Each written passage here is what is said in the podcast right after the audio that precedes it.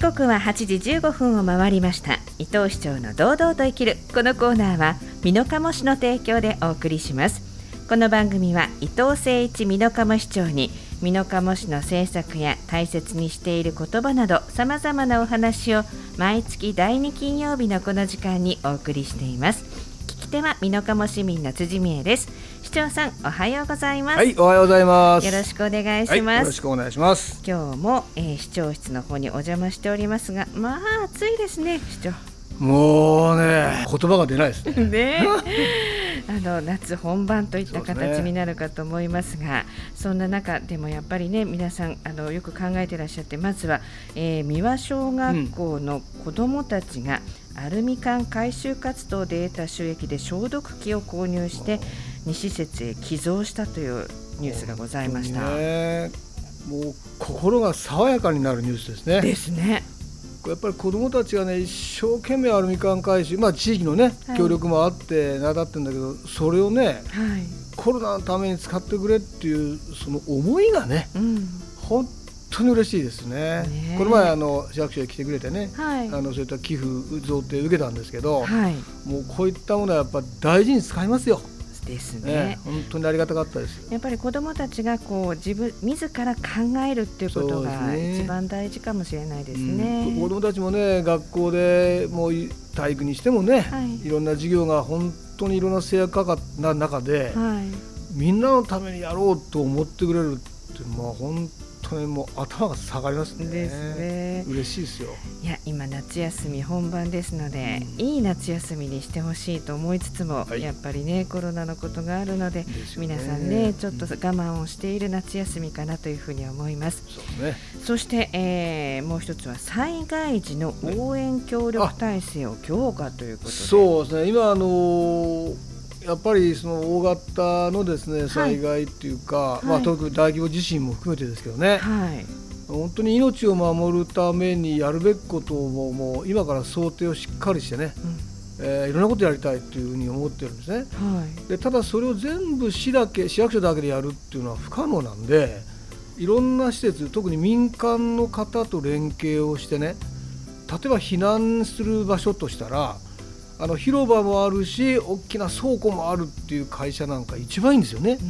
だからそういうところと連携協定を結びましょうということで今本当皆さん協力してもらって「ああ分かりました」あんならいざっていう時にうち提供しますよっていう企業さんが本当にたくさん出てもらって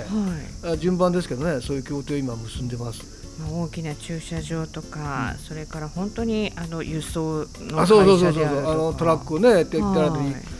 やっぱり自分のところのね日頃行っているやっぱプロですからね、うん、そういう方たちがいざという時に行政と連携してもらっていると本当心強いですよね。なるほど、ね実際にその美濃加茂市との連携を深めていくということで、うんたくさんのこう協力団体がいるというのは嬉しいですよね。嬉しいですね。でやっぱり皆さんもね、はいこう何かしなきゃいけない何かできることあるんじゃないかっていうやっぱ考えていただいてるんですよ。さっきの子どもたちもそうですけどね。はいはい。本当にそのまあ日本人って言ったらおかしいんですけども、ここの地域の方たちのつ強さっていうかね、はい。優しさっていう改めて本当に再確認しましたね。うん。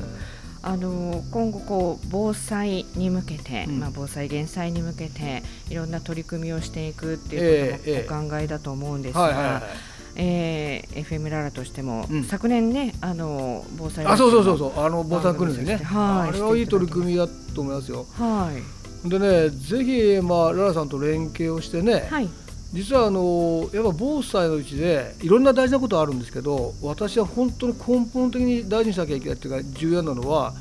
情報が正確にいかに早く本当に伝わってるかどうか。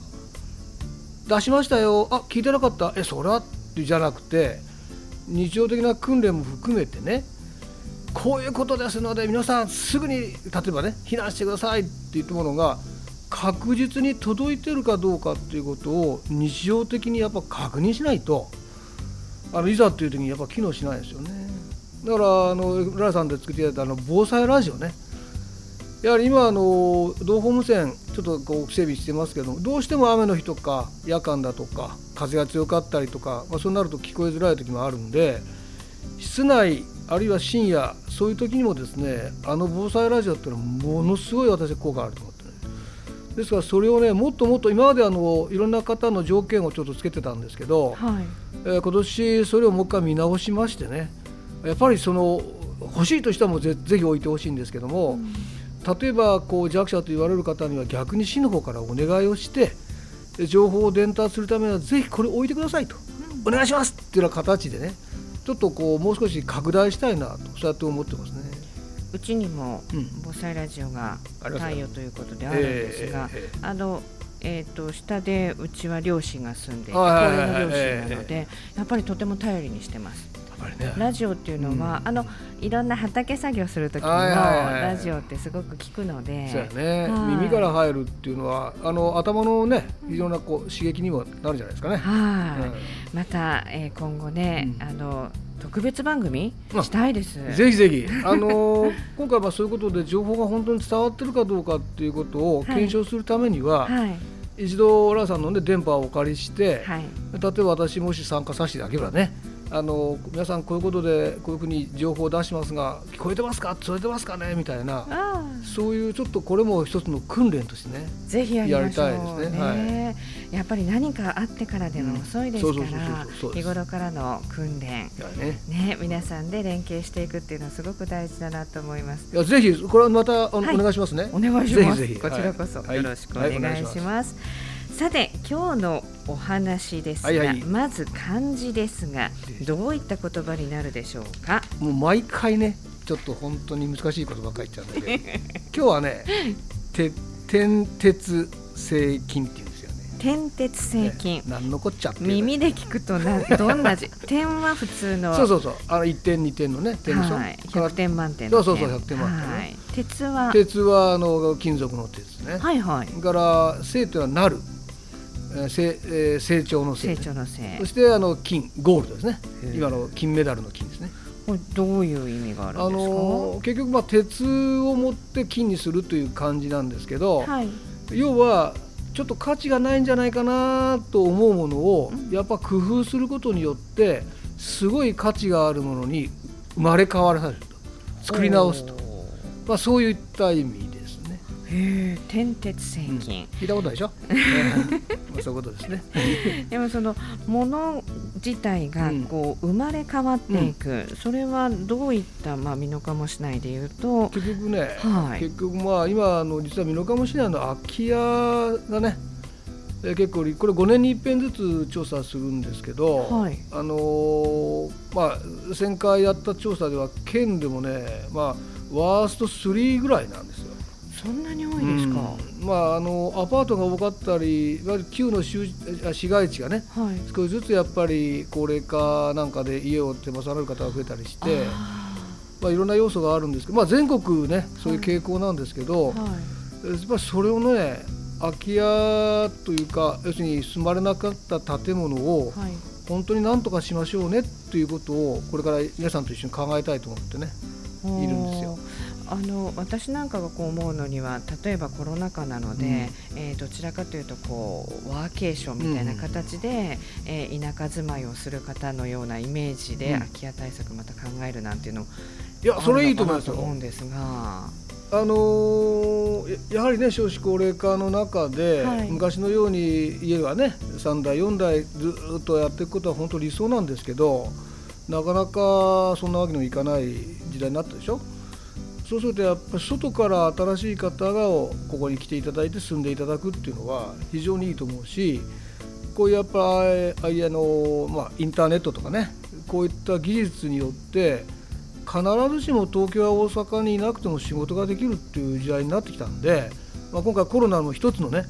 あのまあ、いろんなきっかけになるかと思うんですけど、うん、そういう方たちが空き家を使って、はい、新たなその生活をするとかね、はい、あるいはあの空き家をそのまま使うんではなくてこれリリノベーションってねあのこれもあれなんだけど。えリリフォームとあちょっと違う。これはよく聞いていただきました。ありがとうございます。あのリフォームは一般的にねよく聞きますね。これはあの、まあ、元あった形に新しく戻すみたいなね。例えばお風呂はお風呂をきれいにするとかね、はいはいはい、それがまあリフォームなんですよね。でリノベーションっていうのは今まであったお家をそのまま使うんではなくて、はい。違う目的に利用するように変えちゃおうという。例えば古民家でレストランやるとかね。こういうのあるじゃないですか。はい、ああいうのをリノベーションっていう。例えばその古い土間とかを利用して、ん。そこの土間を使ってアートの世界を作るそうそうみたいなそうそう。そうはあでそれもねあの民間の方がね、そはい。のデザインからやって施工からやっていただける場合もあるし、はい。あの DIY って言ってね自分の手でちょっとずつ作り変えていくっていう方最近若い方が多いですね。おおあのそれもその、自分で作り変えていくことに喜びがある、うといそうことなんですかね。やっぱりね既製品にうん。例えばある日突然帰ってね見たらああ思った通りできたなってもすごい嬉しいんだけどはい。毎日ちょ今日はじゃあこの柱明日はこの廊下みたいにやっていくとはい。自分の思いっていうのはやっぱり実現できていくやっぱそういう楽しみがあるじゃないですか。はでそれをねご家族とか例えば地域の方も一緒に入ってって、あありがとうございます今日の俺この柱ちょっと直したるわとかねそんな風に地域の人と連携できたら最高やと思うんですけどね。実際にその美濃加茂市として例えばその空き家に対してなんかこう皆さんで話し合うような会はあるんですか？あの空き家バンクっていう登録制度がありましてねはい。あのこれはまあづくり課と都市計画課っていう、まあ、いろんな課が担当してるんですけど、はい。いやまあ俺これ住まなくなっちゃったんでちょっとこのままあ置いていくのはちょっともったいない惜しいんで、はいっていう人が相談に来ていただいてね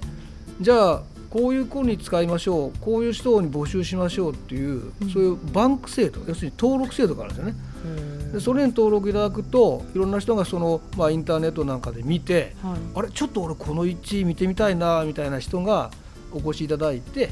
まあ、最終的にいろんな条件が合えばねそこでそれを貸すあるいは借りるというそこまで持っていくという制度ですけどね。実際に美濃加茂市でいうと、うんどのあたり。あのねうんまああの山間部もあるし市街地もあるしはい。最近その空き家バンクに登録したいっていう方がちょっとずつですけど増えてきてますね。そうなんですね。うん、やっぱりあのなんていうのかな自分の思いが詰まってるのをねはい。なんとなくそのまましていくのはちょっとやっぱりこう寂しいってあるじゃないですか、はいはい。だから新しい人に使ってもらえたらなっていう思いもそういう人がやっぱり順番増えてきてるしと同時にはい。そういう物件をちょっといろいろ紹介してほしいっていうあありとら借りたいっていう人もねちょっとずつやっぱ増えてきてるんですよ。だから今の世代の方たちは、はいまあ、新しい家を作るっていうのはもう当然もうこれはもう素晴らしい夢ですからそれはそれであるんですけど、はい。あの古民家さっきのねはい。自分なりの手を加えて自分なりにやっぱ介護さっきのリノベーションねはい。こういうことをやることで自分の夢を実現したいっていう人もやっぱ増えてきてるんですよ。なんかあの私がパッと浮かんだのは、うん。あの太田の駅前のあたりとかから、あそうそうそうそうミングルさんとあか、ーいろいろありますよね。ラボさんとか、はいはいはい。お店をやってらっしゃる方もいらっしゃるし、またあの中山道でね。中山道の方も、かなりいろんなお店が出てきて、そうです。ソレイユさんとかね。あそうそうそう。いろんなねあのあお店があってあの地方蘇生でカミーノをやった時に、はい。まあ、いわゆる姫ビズ要するに、まあ、女性中心のあのカミーノなんであのイメージは、まあ、男性も当然一緒にやってるんですけど、はい。あそこの姫ビズさんという人がねはい。あのいろんなその窓口をやっていただいてまして私こんな店やってみたいんだけどじゃあちょっと相談にいらっしゃいよと。ただやっぱり経営は難しいわよとかね、うん。そういうなんかアドバイスをいただいて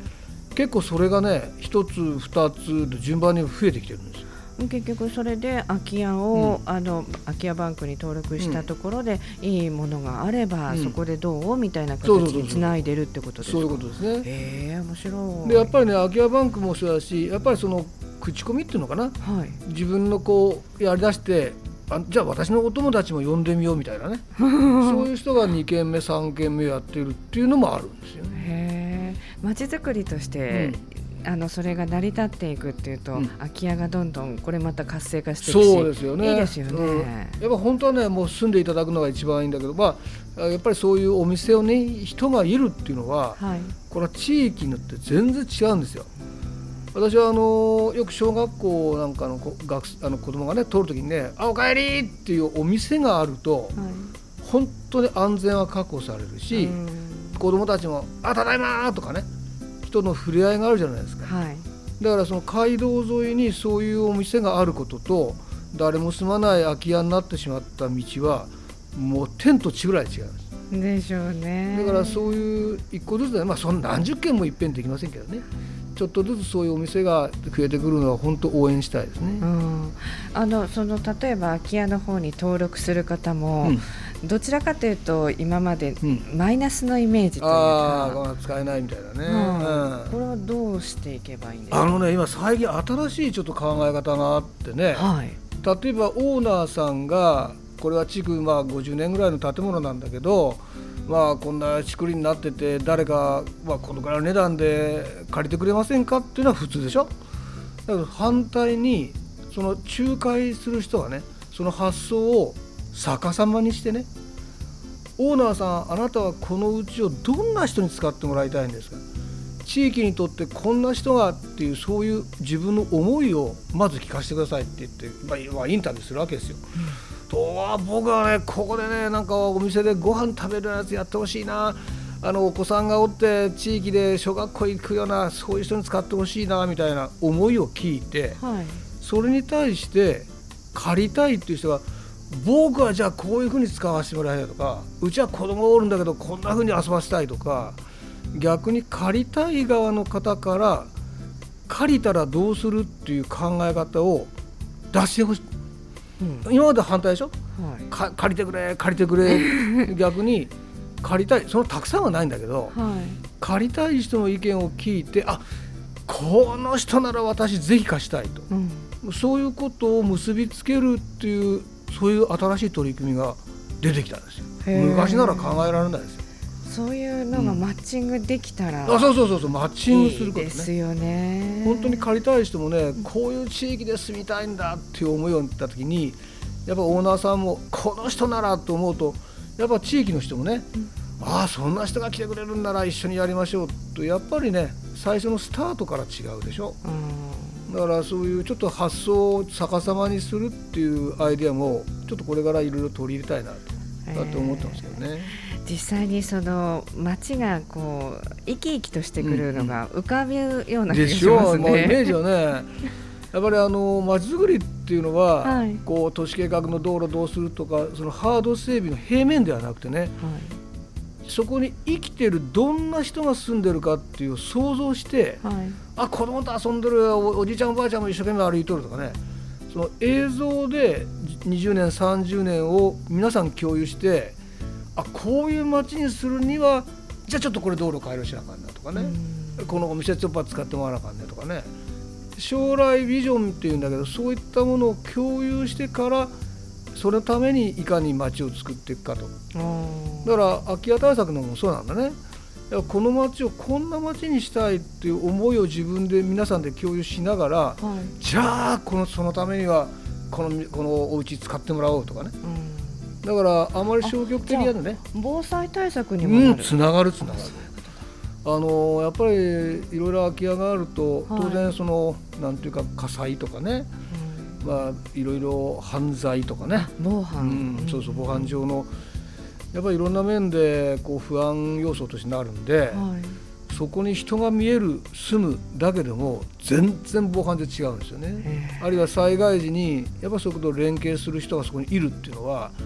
防災上もやっぱ違うんで、はい、空き家をね少しでもさこう減らすっていうのは死の将来の、まあ、命に関わることでもあるなそん。な感じですね。なるほど、うん、空き家がまさに天鉄製金になっていくと。覚えてますよね。多分明日忘れるけどねなんでわかるんだ。ということで今日は、はい、ねでもなんかこう美濃加茂市のこうどんどんこう良くなっていくイメージができてきました、ありがとうございます。ぜひ。すごいいいお話でした。またあのさっきのね、はい、あの災害時の伝達また池村さんの力借りたいので。あ、まあ、ぜひ。ぜひぜひ。お願いしますね。はい一緒に連携していきたいと思っております、伊藤市長今日もお話ありがとうございました、毎月第2金曜日のこの時間にお届けします。伊藤市長の堂々と生きる。このコーナーは美濃加茂市の提供でお送りしました。